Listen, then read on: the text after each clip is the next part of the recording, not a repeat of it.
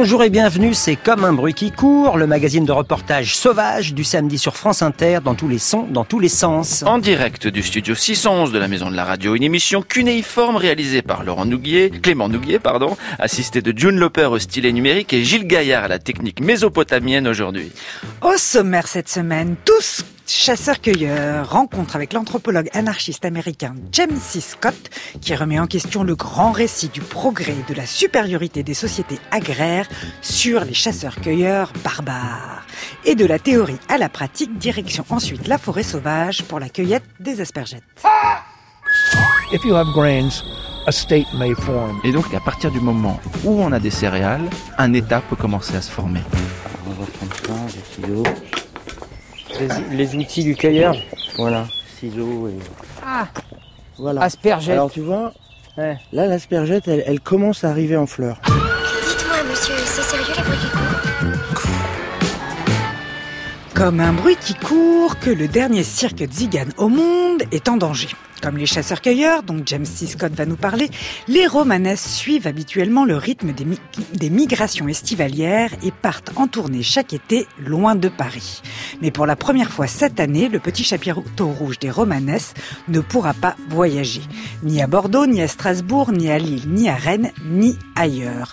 Toutes leurs demandes d'auto- d'autorisation ont été refusées, signant ainsi l'arrêt de mort d'un cirque qui n'a eu de cesse de défendre et promouvoir la culture tzigane. Nous sommes visés par le racisme acharné dont font l'objet les tziganes en France, accuse Delia Romanes, ce qui fait que l'on ne veut plus de nous dans les villes françaises à cause de notre identité culturelle. Un racisme né de la peur qu'ont toujours inspiré les tziganes, peuple sans État, sans possession, radicalement mobile, l'un des derniers à continuer à s'opposer farouchement à la domination de l'État moderne. Mais si, au fond, c'était eux qui avaient raison, car notre civilisation court à sa perte à mesure que nous nous enfonçons dans la crise écologique et sociale et que les inégalités et le dérèglement climatique s'intensifient. Et c'est aussi, au fond, la thèse que défend l'anthropologue anarchiste américain James C. Scott, que tu as rencontré, Oui, on a tous en tête des souvenirs d'école sur les débuts de l'histoire avec un grand H. Quelque part, entre le Tigre et l'Euphrate, il y a dix mille ans, des chasseurs-cueilleurs se sont peu à peu sédentarisés en domestiquant les plantes et les animaux, inventant dans la foulée l'agriculture, l'écriture et les premiers États. C'était l'aube de la civilisation et le début de la marche forcée vers le progrès. Mais alors même que le climat et biodiversité sont aujourd'hui plus que jamais menacés par les activités humaines, James C. Scott, anthropologue anarchiste et prof de sciences politiques, propose dans son dernier livre Homo domesticus, une histoire profonde des premiers États à la découverte, de réévaluer l'intérêt des sociétés d'avant l'État et de l'agriculture. Car si les chasseurs-cueilleurs semi-nomades ont longtemps résisté aux civilisations agraires, c'est peut-être parce qu'en voulant domestiquer le monde, les hommes se sont domestiqués eux-mêmes. Et voilà donc pourquoi les tziganes résistent encore et toujours à la domestication. Mais difficile de vivre libre dans une société régie par tant de normes. Heureusement, il existe encore par endroits des lieux sauvages, comme cette forêt à quelques kilomètres de Paris où tu nous emmènes, Antoine, à la cueillette. Soyez donc résolus à ne plus servir et vous serez libres. Facile à dire, c'est le discours de la servitude volontaire rédigé en 1576 par Étienne de la Boétie. Si on remplace servir par cultiver, soyez donc résolus à ne plus cultiver et vous serez libres. C'est donc notre sujet du jour et nous irons en forêt près de Paris pour cueillir de l'ail, des ours et des aspergettes sauvages. Jusque 17h sur France Inter, comme un bruit qui court, tous chasseurs-cueilleurs, rencontre avec l'anthropologue anarchiste américain James C. Scott et éloge des barbares. So let me now introduce our speaker. Welcome to James Scott, the author of several You are books. most On va peut-être prendre un café, vous voulez, ou boire quelque chose James Scott is the Sterling Professor of Political Sterling Science Professor of Political Science, and Professor of Anthropology Professor of Anthropology at Yale University. at Yale University.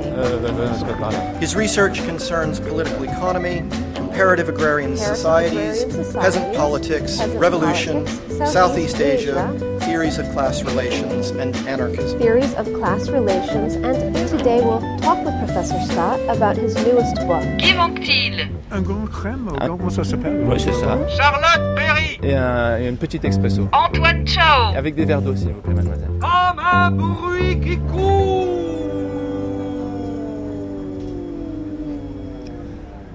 Je, je commence en français. C'est Et parfait. si j'arrive à un mot qui m'échappe, C'est bon, je vais tomber un peu en anglais. Ok. Merci beaucoup. Je suis très content de vous rencontrer, James et Scott. Là, on se retrouve dans le Luxembourg à Paris, juste à côté du Sénat français, un des symboles de l'État français. Oui. Pas loin du quartier latin, donc du centre du savoir historique, de la civilisation européenne, occidentale. Oui, d'accord. De siècles de progrès et de connaissances. Or vous, en anthropologue et en anthropologue anarchiste, vous avez remis en cause tous les présupposés, tout le storytelling de nos civilisations humaines basées sur le savoir, sur la, ville, sur l'État et sur la langue. Oui, je sais bien que je fais partie de cette civilisation contemporaine. Mais aujourd'hui, ici, au Jardin de Luxembourg, c'est plutôt créé dans les dernières 300 ans. Mais ce que je voudrais faire dans ce livre, c'est plutôt d'expliquer le commencement de l'agriculture et les premiers états. Le, le commencement de Uruk, Eridu et Ur, Les civilisations mésopotamiennes, euh, entre le Tigre et le Frat, du bas Irak d'aujourd'hui. Il y a 10 000 ans, plus ou moins. Donc, nous sommes très loin de cette époque-là sur le commencement des premiers États et le commencement d'agriculture. C'est au Moyen-Orient, dans cette région que l'on a appelée le croissant fertile, qui sont apparus les fondements de notre civilisation, l'agriculture, l'élevage, la filature et le tissage, la métallurgie et l'écriture. Tout cela est né ici, en Mésopotamie, dans cette grande plaine fertilisée par les alluvions de deux fleuves, le Tigre et l'Euphrate. Mille ans avant la Chine, avant même l'Égypte, une grande civilisation était donc apparue dans ce pays de Sumer. Elle fut adoptée ensuite par tous les autres peuples, et c'est sur cet héritage que nous vivons aujourd'hui. Et James C. Scott, ce que vous dites, vous, vous insistez bien dans cette histoire des débuts des sociétés humaines Oui. que l'origine de tout, c'est l'agriculture, le grain. Yes, I was surprised in the course of my studies that all of the early societies, the early states, were grain states. Tous les premiers États, tous les premiers proto-États étaient basés sur la culture du grain, sur En- les céréales. En Chine, c'était le millet. Le mil. Euh, et le riz, comme en Asie du Sud-Est et l'Inde. Et Mésopotamie, c'était le blé et le barley. L'orge. L'orge, oui, c'est ça. Et dans la Nouvelle Monde, c'était le maïs, oui. Et what is special about these is, of course, they grow above the ground. L'avantage de ces cultures, c'est que ça pousse au-dessus du sol. They can be crowded into a floodplain of a river where you have this rich silt. C'est dans les plaines alluviales, là où il y a le limon des rivières qui arrivent, que ces plantations ont pu être faites intensivement avec beaucoup de gens pour les travailler.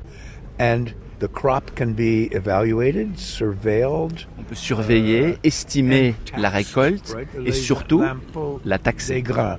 Et the grains also can be stored, On peut les stocker, les uh, and grains, dried and sécher, and les déplacer et les utiliser rations comme uh, des rations for slaves, for pour des example. esclaves, par exemple. So you have then a possibility with grains that grow densely above the ground and that store well and can be taxed. Grâce à ces céréales qui poussent au-dessus du sol, qui peuvent être stockées et donc taxées, Compare this to potatoes, sweet potatoes, cassava, root crops. on peut faire beaucoup plus de choses, par exemple, qu'avec euh, les pommes de terre, les patates douces ou l'igname, qui poussent sous terre. which, if the state wants your potatoes, it has to come and dig them just like you, and it only then has a cart Parce que si l'État veut avoir accès à vos pommes de terre, bah, il devra les déterrer tout autant que vous. that will rot.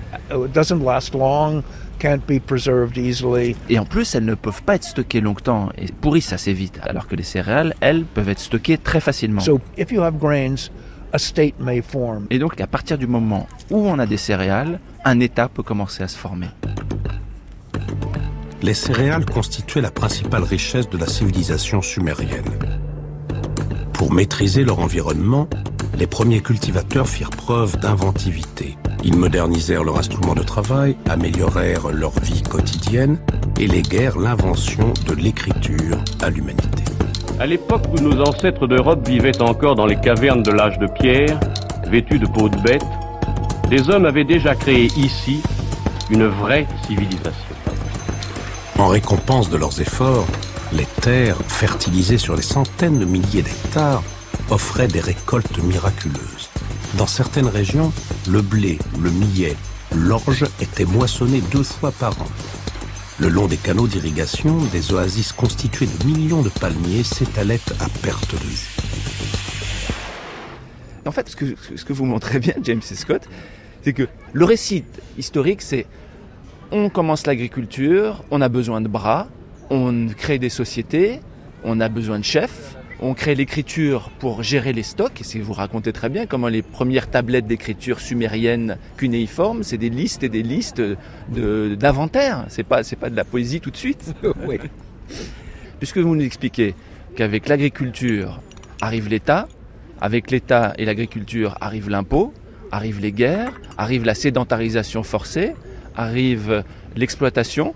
Yes, I, I, the reason I tell this story is because I have been teaching with others a joint course for graduate students on Et la raison pour laquelle vous racontez cette histoire, c'est que vous-même, avec d'autres, avez donné des cours universitaires sur les comparaisons des sociétés agraires. And I had been giving this lecture on the domestication of plants and animals and the first states. Et vous-même avez donné des cours sur les débuts de la domestication des animaux, les domestications des plantes et les premiers états. And I had been preaching the standard narrative for 15 Et years. vous-même avez prêché ce même discours dominant, ce même récit dominant pendant plus d'une quinzaine d'années.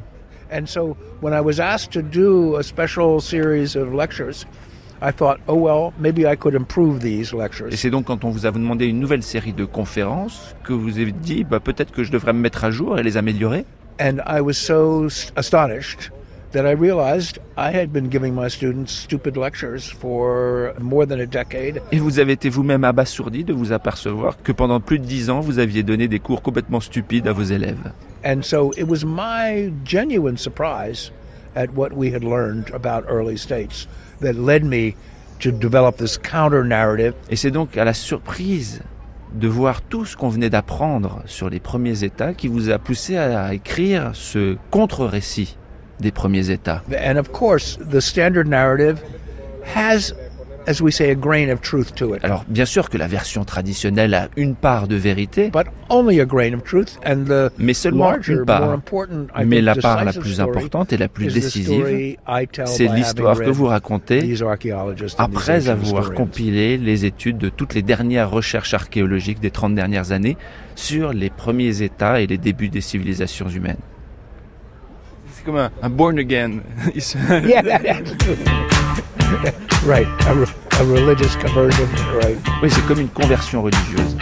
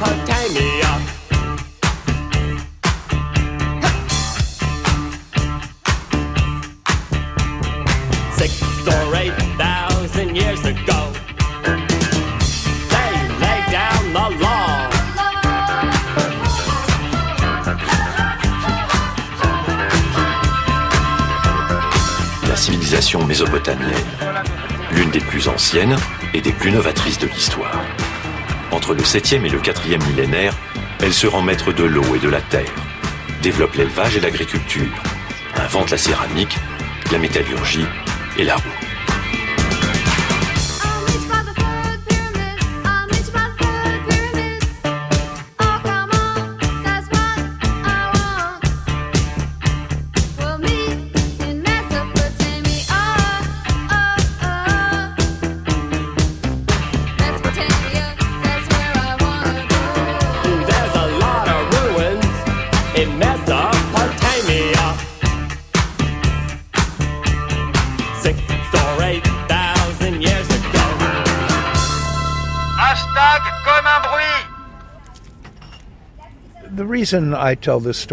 James C. Scott, story auteur d'Homo domesticus. Et la raison pour laquelle vous racontez cette histoire, c'est que c'était une histoire qui n'a pas été racontée. Right. So that when we became grain growers and Quand nous agricultural avons commencé à people cultiver les whose céréales, life was centered on two or three crops. nous sommes devenus des sociétés agricoles dont la vie repose sur deux ou trois récoltes. Et donc l'organisation de la journée de where travail, de l'endroit où on vit, du régime alimentaire, became concentrated on two or three products. tout ça a été concentré autour de deux trois produits comme le blé et le mil. Right, exactly. Uh, and so it provided a diet closer to home. Et tout ça a fait qu'on avait un régime limité à autour de chez soi. I call this the radius of a meal. It became reduced. C'est ce que vous dites Uh, quand on dit eh, on a réduit le rayon d'un repas. Il faut aller le chercher moins loin. and yet, the diet also became much more Et de la même manière, les régimes alimentaires sont devenus beaucoup plus limités. So we know Et on sait, from the skeletons that we dig up from ancient peoples, en étudiant les squelettes euh, exhumés de cette période antique, on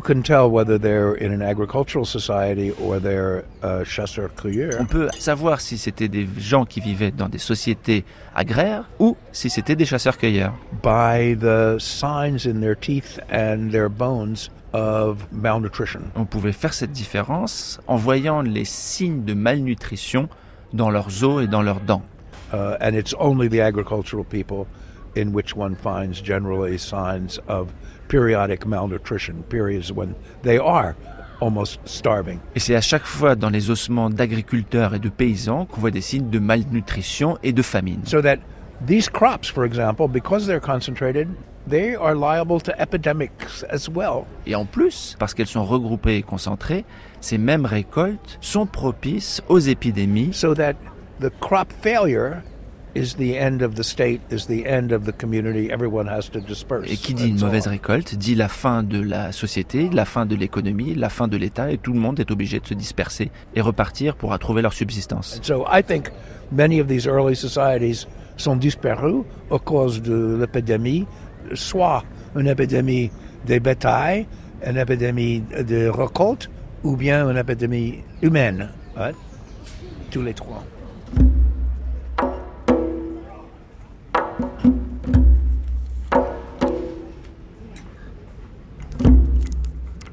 Mais quelle était la vie des chasseurs-cueilleurs avant l'agriculture céréalière? The most important thing to realize, I think, is that modern man thinks of hunters and gatherers as being one day away from starvation. Il y a un cliché chez les hommes modernes de voir les chasseurs et les cueilleurs comme étant toujours au bord de la famine and working furiously to find every calorie that they can find. et à travailler comme des damnés pour essayer de grappiller chaque calorie qu'ils pourraient trouver.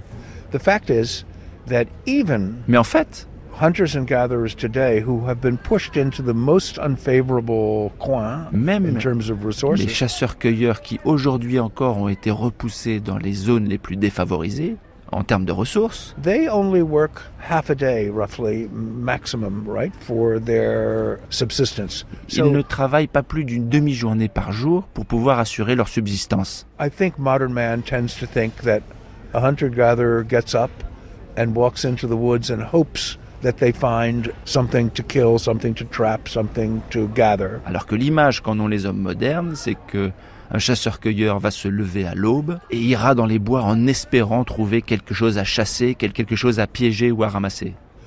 When in fact, Alors qu'en fait, the hunting of hunters and gatherers is a exploitation of the natural migrations of all of these animals. alors que la chasse des chasseurs-cueilleurs repose principalement sur les migrations des animaux. In the Mesopotamian delta, Eh bien, dans le delta de la Mésopotamie, c'était les migrations de gazelles. And if you built, they were called kites. Et il suffisait de construire des espèces de corridors où les gazelles étaient entraînées par les chasseurs pour pouvoir les regrouper et les abattre.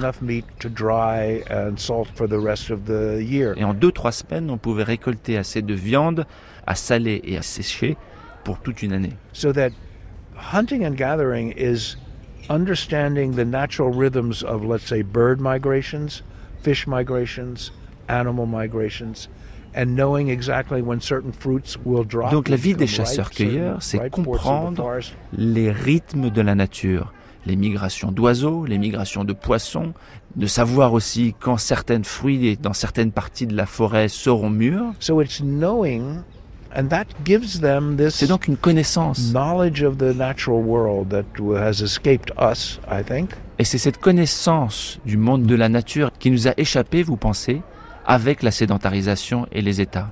They have to accommodate themselves to the different rhythms Parce que of les chasseurs-cueilleurs, eux, ont besoin de world. s'adapter aux différents rythmes de déplacement de la nature et de ses ressources. They have to become experts, if you like, in understanding the world, life world. Et ils doivent devenir des animals experts and things dans la that they compréhension de la nature, de l'environnement et de ce qu'ils chassent.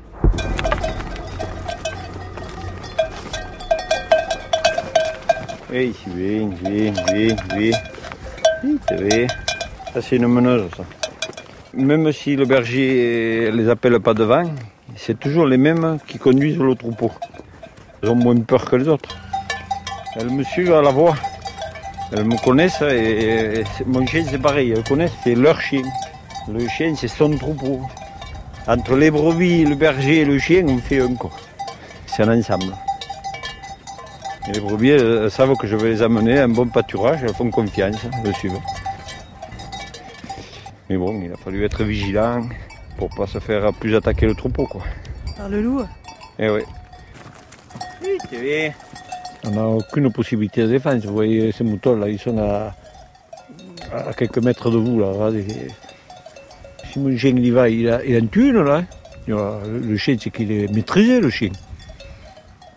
Le loup, lui, il n'a pas de maître, il s'en fout. Il se sert. Alors vous, vous dominez le chien, le chien domine les brebis, Voilà, c'est ça. Et du coup le loup, c'est un peu l'animal sauvage que personne ne domine et, et qui Ouais, par là... Il nous domine rien, nous, voilà, ça c'est clair. Pour l'instant, c'est ça, ouais. Ouais, ouais. Vous avez peut-être reconnu un reportage de Charlotte en janvier 2016 et le récit de Daniel Ketz, berger des Cévennes sur le Cosméjean, qui raconte une très vieille histoire en écho à celle que nous raconte James Scott, celle de la domestication de la nature par l'homme, qui longtemps après permettra par exemple à Descartes de déclarer l'homme comme maître et possesseur de la nature. Sauf qu'aujourd'hui, le réchauffement climatique, la pollution, la disparition de la biodiversité, du fait de l'activité des hommes, nous force à un doute très cartésien lui aussi.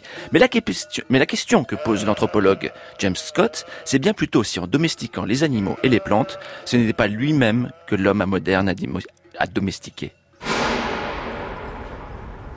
Et, et- et alors ce que vous dites, James Scott, qui me fait beaucoup rire, c'est que vous montrez aussi à quel point, en, en- en prenant des, des- des sources différentes, parce que là on a parlé beaucoup de votre- des travaux que vous avez épluchés, des archéologues de la zone mésopotamienne, mais vous avez aussi des références de biologie, d'agriculture et ainsi de suite, et, et- et vous, vous insistez à quel point la domestication de la nature, des plantes et des animaux a correspondu à un abêtissement, un abrutissement et une réduction de la taille des cerveaux des moutons par exemple.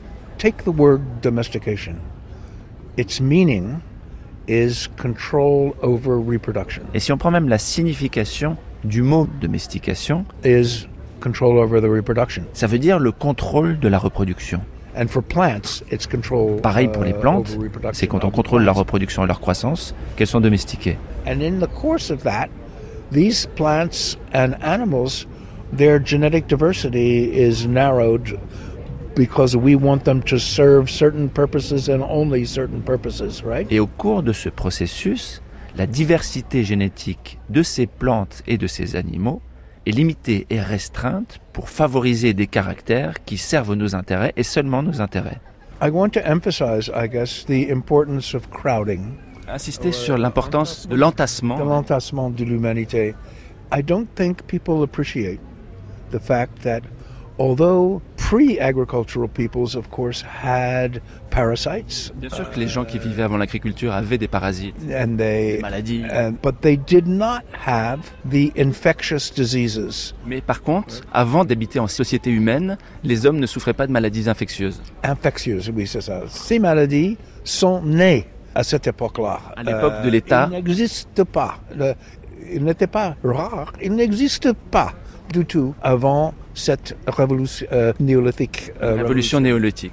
Donc, so the principle is that too many things of the same kind crowded together Le principe, c'est que trop de choses semblables s'étaient amassées dans un même endroit. and almost all of these infectious diseases come from our domesticated animals to us. Mais toutes ces maladies infectieuses, en fait, viennent de notre domestication des animaux, c'est-à-dire des maladies qui sont passées de l'animal à l'homme. We, of course, gave diseases to domesticated animals too, but they didn't write books about it, right? We write books about it. We, uh, Alors que nous aussi, on a probablement passé des maladies aux animaux, mais simplement les animaux n'écrivent pas d'histoire, dites-vous, James Scott. D'accord, d'accord. La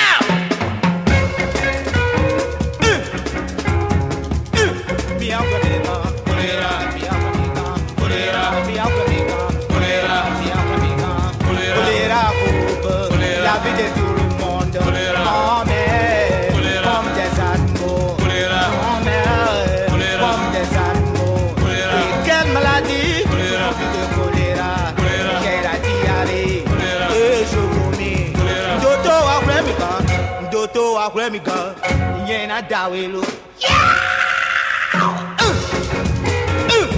mẹ́kọ́ mi tó lẹ̀ pẹ̀lú kókó wíyẹn náà wá ẹ̀jẹ̀ mi kì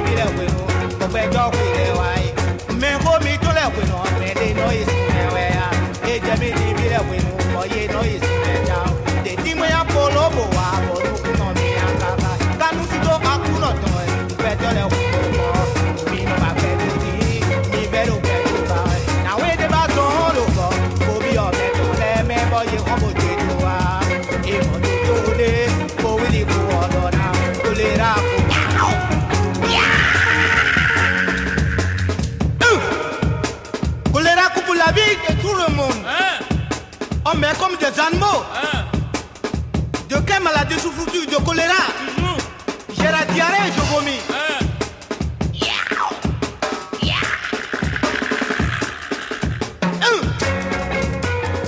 El Rigos et ses commandos en afro-funk chantaient le choléra, mais on, est on aurait pu aussi bien vous passer une chanson sur la variole, les oreillons, la peste ou la grippe.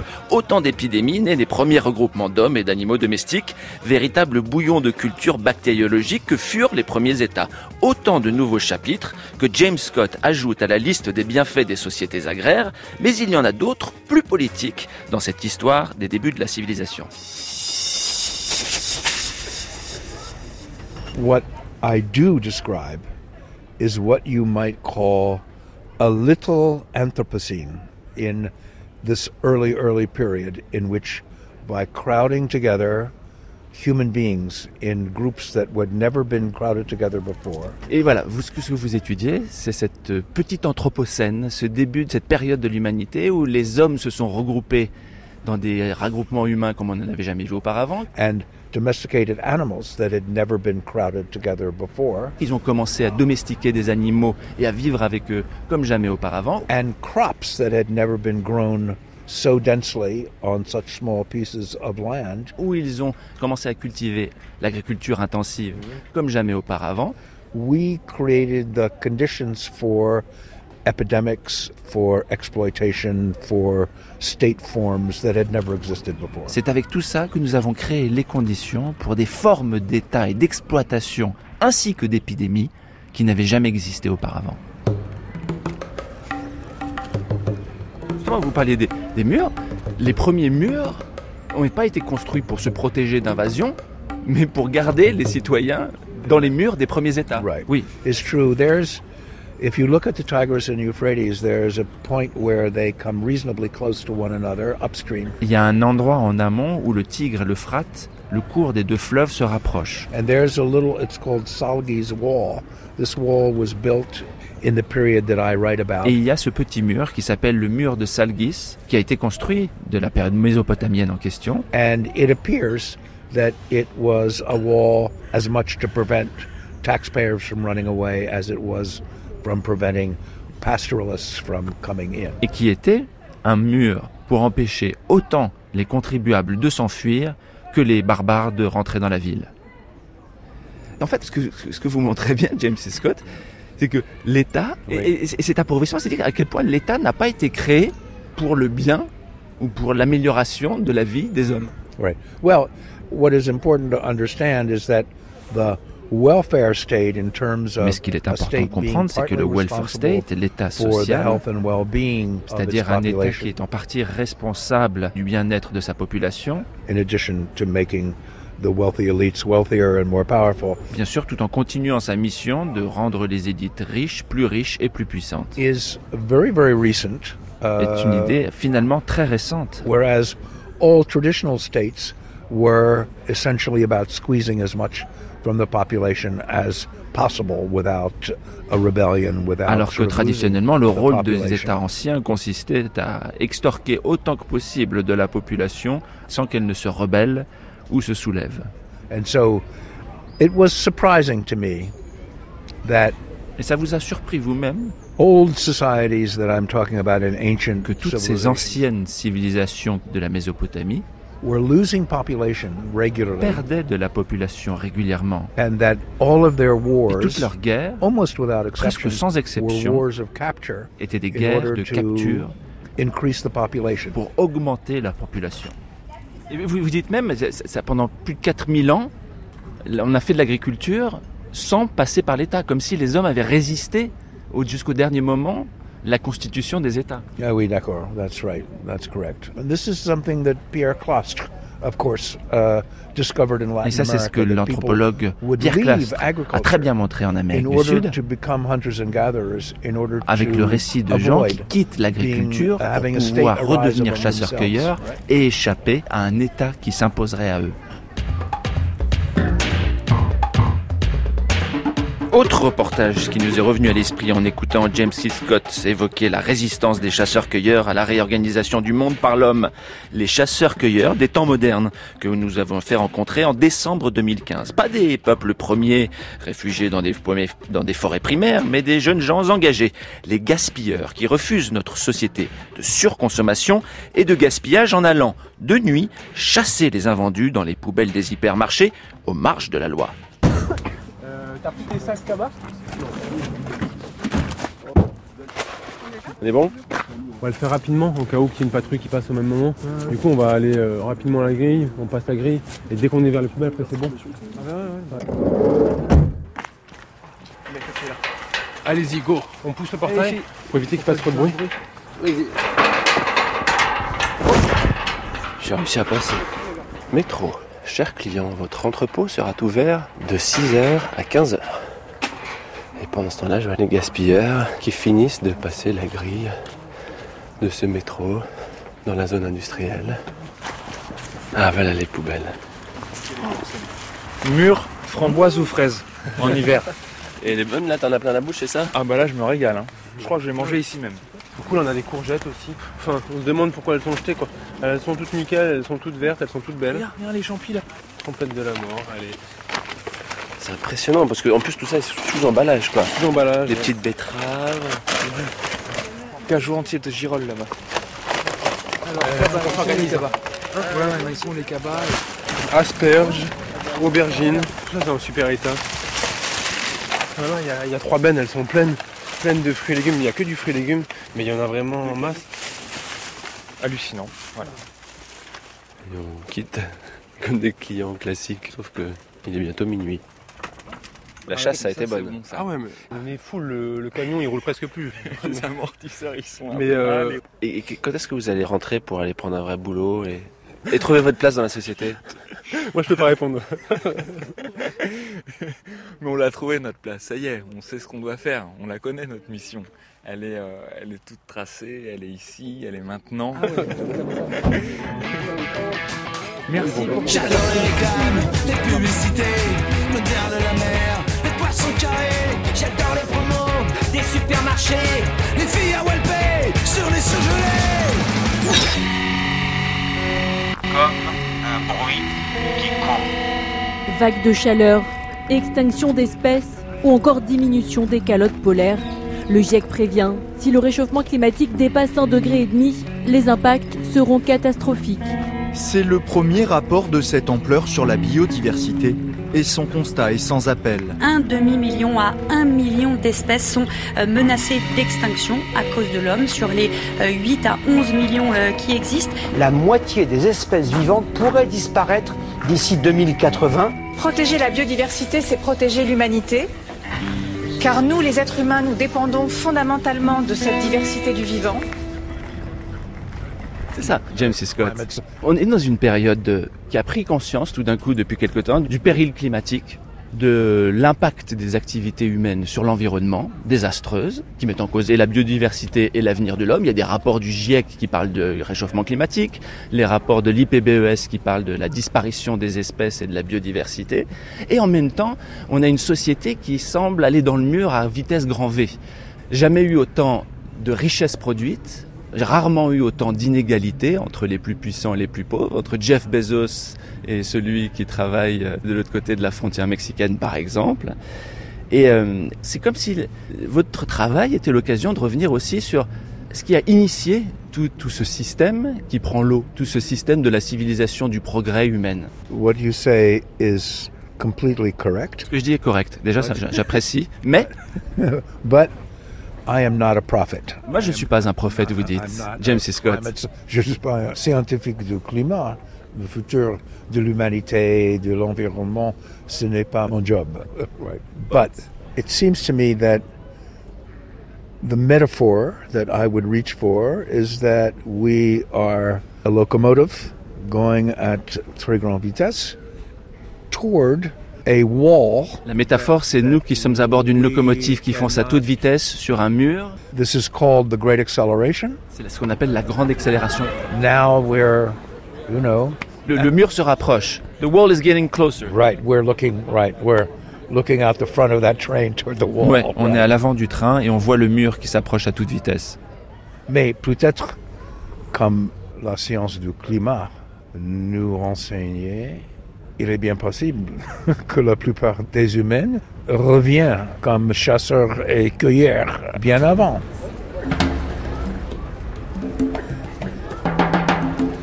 Fascinante analyse que celle de James C. Scott qui renverse toutes nos certitudes et nous pousse à nous réinterroger en profondeur sur nos modes de vie. Le livre, je ne peux que vous le conseiller, il s'appelle Homo economicus aux éditions La Découverte. Et un nouveau livre, celui de la militante écosocialiste Corinne Morel-Darleux, dont on vous avait parlé ici même, est sorti cette semaine, plutôt coulé en beauté que de flotter sans grâce, aux éditions Libertalia.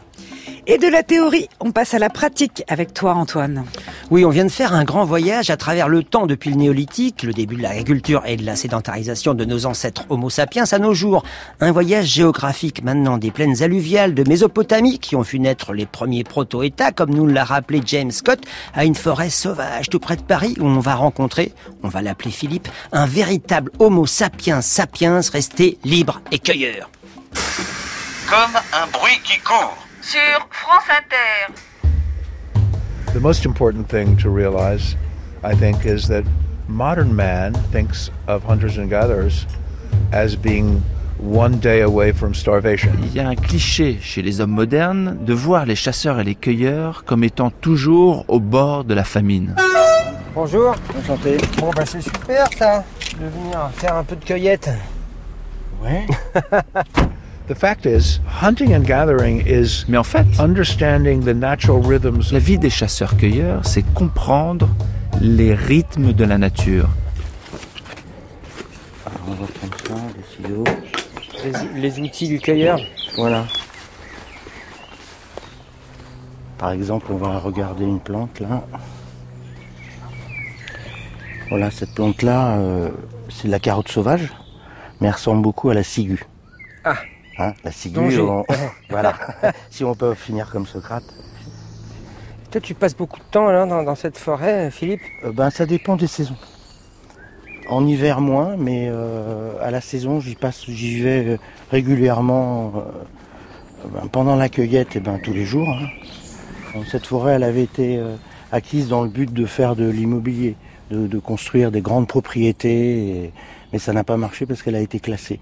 Du coup, elle, a- elle est restée sauvage et il y a toute une, une flore qui s'est développée comme ça. Et donc euh, voilà, on est pour euh, laisser les choses se faire naturellement. Et elle nous le rend énormément parce qu'il y a de l'ail des ours qui pousse, il y a L'ail des ours l'ail des ours, il y a Ah. plein de plantes sauvages. Ah, Il y a un petit portail au fond de votre jardin et on arrive dans la forêt, quoi. Ouais.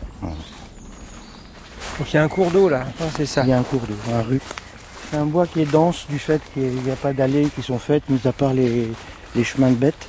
Il y a des sangliers qui viennent, il y a des, quelques chevreuils. a- C'est habité de. Enfin, ça, c'est de la groseille sauvage. Elle pousse en abondance dans le bois, mais. euh, Alors là, on les voit, elles sont pas encore mûres, mais on n'a pas le temps de les, les voir mûrir parce qu'il y a énormément de, De bêtes. bêtes qui s'en nourrissent. Mais toi t'es cueilleur, mais t'es pas chasseur. Non, je suis pas chasseur.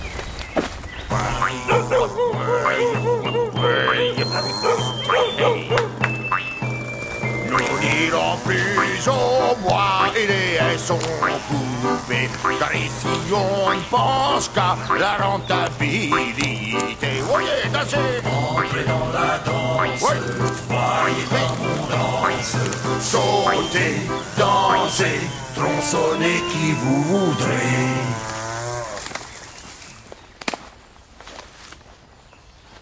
Ça, c'est l'ail des ours. Alors, il est sur sa fin. Tu vois, il est en graines là. on Ah, ça, c'est l'ail des ours. Voilà, ça, Ouais. c'est l'ail des ours. Donc, euh, si tu veux, la, la bulbe, ça ressemble à, à une gousse d'ail. Je vais te montrer. Tu vois, donc ça fait une petite bulbe d'ail comme ça. Voilà, qui se développe en fait par le bulbe et aussi sur- par les graines, puisque une fois que les graines tombent. Et tu vois, ça, c'est des, par exemple, des, c'est issu d'une graine. Alors que là, c'est issu des bulbes. Tu vois la différence? C'est-à-dire que ça, l'année prochaine, ou peut-être euh, dans deux ans, ça deviendra des grappes de, de- Elle va se développer par le... Ça deviendra des grappes comme ça. Et quand les graines tombent, ça, c'est les graines de l'année dernière. Et du coup tu Et- le ramasses toi? Qu'est-ce que tu fais de cette ail Ben, on le consomme, on peut, le- on peut en faire du pesto, on peut, on peut le faire sécher, le mettre comme condiment. C'est, euh, c'est un, une plante qui arrive à la, à la saison du printemps. Et en médecine traditionnelle chinoise, on dit que le printemps correspond au foie. Et c'est une plante qui est très bonne pour le foie. Dans le coin des Et là, tu vois encore, euh, il y, a, il y a beaucoup de, de groseilles sauvages parce que euh, c'est une terre très acide, donc euh, ça favorise euh, le développement de ces, ces plantes. On n'échappe pas aux avions, hein, en région parisienne. hein. Et là, si tu vois, ça c'est du muguet. Ah ça ouais. ressemble au- à l'ail des ours. Hein, la feuille, elle ressemble énormément. Ouais. T'as les lignes et tout, pareil. Mm. Voilà l'arrière de la feuille. Ils se ressemblent quand même beaucoup. Mais il n'y a pas le goût de l'ail. Et ça, c'est c'est du poison.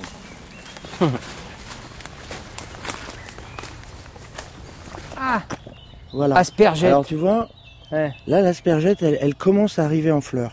Ouais. Donc elle est plus trop consommable à cette époque-là. mais, Ah ouais, euh, dommage. Mais, mais si, encore, on peut en trouver encore qui n'est pas encore mûr. tu. Mais alors c'est de la famille des asperges ou pas? Euh, pas vraiment. Pas vraiment. C'est similitude. Tu vois Ouais. que ça a une similitude au niveau de. Ça ressemble En un peu ça- aussi à un épi de blé. Euh. Exactement, c'est ce que Ouais. j'allais te dire, tu vois. Et là, elle est bonne à consommer. Donc tu coupes les têtes hein, et tu d'accord. coupes les têtes. Et euh, donc tu passes ça à la vapeur 10 minutes. euh, Ah ouais. et, euh, tu alors c'est pas super goûtu, faut pas non plus. c'est pas le truc, mais au niveau information, c'est intéressant parce que c'est du sauvage et donc ça va apporter des nutriments qu'on qu'on va pas retrouver dans l'alimentation. Après, ça dépend des goûts. Faut aimer. Il y en a qui aiment, il y en a qui aiment pas. Ouais. C'est pas extraordinaire en goût, mais c'est voilà, ça apporte une un nutriment intéressant. Ouais, ouais. Parce que en fait, la nourriture, c'est de l'information sur le plan cellulaire. On nourrit des cellules, on nourrit pas autre chose. On transforme l'aliment en, en, en- en- énergie, en quelque chose de subtil. Donc tout le subtil qui a permis à la plante de se développer, tout son environnement, il fait partie de la plante. Quand on la consomme, on consomme pas que le que la, partie visible et, et disons matérielle de la plante. On, on consomme aussi tout, tout son, son évolution et le biotope qui l'entoure. Donc dans une forêt sauvage, ben voilà, il n'y a pas de, il n'y a pas la main de l'homme qui est venu euh, apporter quelque chose. Ouais, ou la main de Monsanto, encore pire, quoi. Ouais. bah oui, mais c'est lui. Ouais. C'est qui qui met le. Hein c'est pas Monsanto qui vient le mettre, euh, c'est le bonhomme. hein. non? Bah oui. Bah voilà. Ouais. Donc c'est à chacun de se responsabiliser après. Oui, mais Et chacun en n'a pas une Espagne- forêt en, en Espagne chez lui. qui quoi. balance, ils nourrissent au biberon euh, avec des produits chimiques constamment les légumes qu'on retrouve euh, tout Ah beau, oui, sous ils serre, jamais vu etc., sous ouais, serre. ouais. Ils n'ont jamais vu un brin de soleil. euh, au niveau information, là, je suis désolé, mais hein, c'est pas génial, c'est que du produit chimique, quoi. Alors le légume, il est beau, la tomate, elle reste un mois, elle n'est pas mûre encore, on peut la garder. euh, C'est de la tomate de synthèse, quoi. Voilà, on- elle a que la couleur et, et encore. Et que l'aspect, mais... euh, Parce qu'il y a une inquiétude grandissante quand même hein, par rapport à ce qu'on nous fait bouffer, quoi. Ben, ça, ça. Il n'y a qu'à le voir l'état de santé, quoi. hein. Non? Ah, Je sais pas, c'est. Parfois je me sens pris d'horreur. Pour cette terre, mon verre semble la bouche ouverte d'un cratère. J'ai le farouche chez moi. Que donne l'ouragan monstrueux au grand arbre, mon cœur prend feu. Je sens tout ce que j'ai de marbre devenir l'avant moi.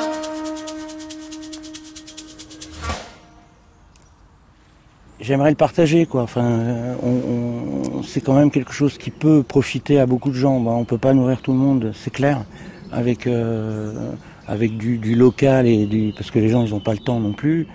Et il y a, il y a un phénomène aussi où on, on est pris dans un dans une tourbillon, quoi. Dans- dans- les gens ils ont plus le temps de, de- il faut que ce soit du, du rapide. Ils vont ils rentrent, ils sont crevés. Et, Ouais, et puis la- le passage au néolithique de la cueillette à la sédentarisation, c'était aussi un souci de production pour pouvoir nourrir une population qui augmentait, des, des tribus qui s'agrandissaient. Après, moi, j'y étais pas, donc euh, je peux pas te dire euh, comment ça se passait, mais euh, oui, probablement qu'il y a eu des, des- le, le fait de sédentariser, ça, ça, ça, obligé les gens à se protéger déjà, à mettre des, des barrières, à mettre des cadres, et donc euh, après défendre ces barrières-là, donc par ceux qui étaient nomades et eux qui, qui- pour qui la terre, euh, il n'y avait pas de limite, quoi. hein.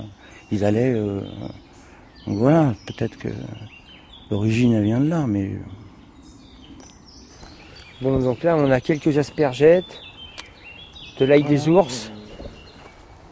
Bon, ça nous fait pas un repas complet quand même, tout ça, pour l'instant. hein. Non, mais c'est un complément. quoi. C'est un complément, un ouais. complément, Ouais. euh, c'est pas, ça n'a pas la prétention Ouais. de nourrir. Et, euh, c'est, c'est- c'est à l'époque, ça pousse à l'époque, donc c'est censé être consommé au moment où ça pousse.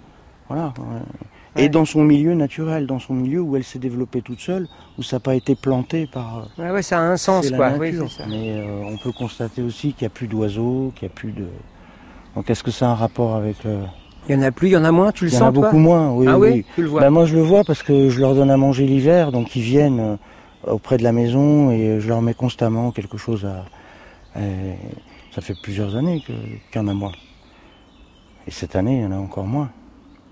Et Qu'est-ce que tu as fait toi avant de t'intéresser à la forêt et de venir ici, euh, et de Ben, moi- cueillir euh, et de Ben, moi, d'avoir des abeilles? C'est en fait c'est à côté de moi, donc euh, c'est voilà, j'ai cette cette chance, on va dire, euh, d'être ici, de vivre ici, et il y a la forêt qui est, qui est là, donc comment ne pas ne pas se sentir attiré par ça, quoi. C'est c'est- c'est dans ma nature. J'ai vécu euh, en, ville aussi, on vivait à, Fontenay-sous-Bois avant. euh, J'étais bien aussi, quoi.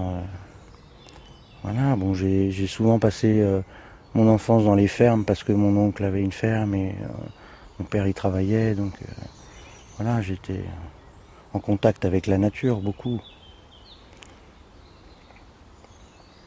Là, tu la retrouves là, comme tu l'aimes, la nature Ben, euh, je la retrouve pas en fait, elle est là, quoi. C'est juste moi qui suis présent euh, pour, un, pour un moment. Elle, elle va rester là encore. hein. Voilà. Et donc j'en profite. J'en profite. euh, Je, la. Voilà quoi. J'essaye de la protéger aussi. Donc euh, voilà, c'est à la fois. C'est un échange quoi qu'il y a. Vraiment, un vrai échange. Elle peut être une source pour nous euh, de revenus. Et puis euh, sans toucher à son potentiel d'arme ni rien, juste avec, euh, en la laissant tranquille. C'est magnifique. On n'a rien à faire et elle nous, donne. C'est extraordinaire. Voilà, c'est un vrai échange. Est-ce que ça pourra durer? Est-ce que ça après euh, Voilà. Mais pour l'instant, c'est comme ça. On est là.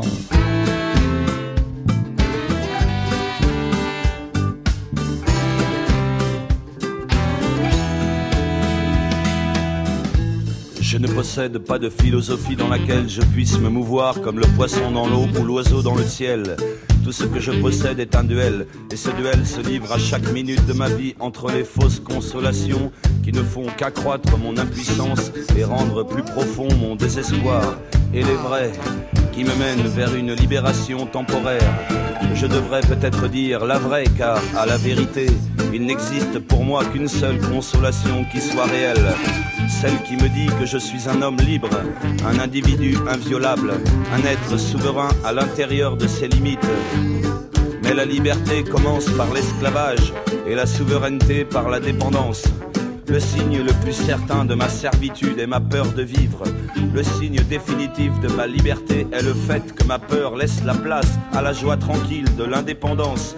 On dirait que j'ai besoin de la dépendance pour pouvoir finalement connaître la consolation d'être un homme libre. Et c'est certainement vrai. À la lumière de mes actes, je m'aperçois que toute ma vie semble n'avoir eu pour but que de faire mon propre malheur. Ce qui devrait m'apporter la liberté m'apporte l'esclavage et des pierres en guise de pain.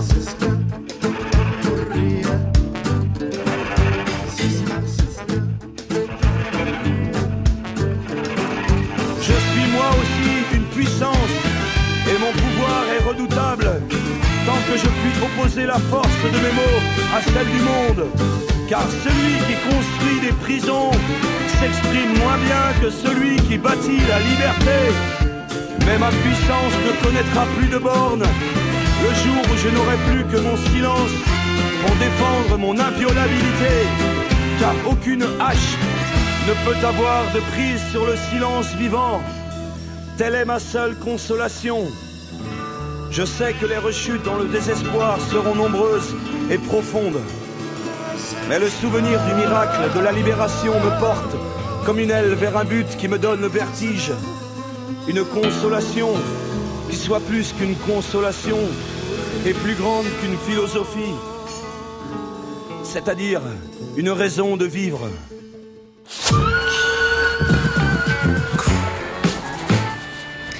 C'était comme un bruit qui court. Toutes les informations sont sur le site franceinter.fr. Vous y trouverez toutes les références bibliographiques ainsi que la programmation musicale. Abonnez-vous au podcast Il est encore temps. Et il est encore temps également d'aller, de soutenir le dernier cirque Zigan au monde et d'aller voir le spectacle des Romanesses sous leur chapiteau Square Parodie dans le 16e arrondissement de Paris. Prochain spectacle vendredi 14 juin à 20h30. Amador Roras invite Karim Amaya. En attendant, on se retrouve samedi prochain à 16h.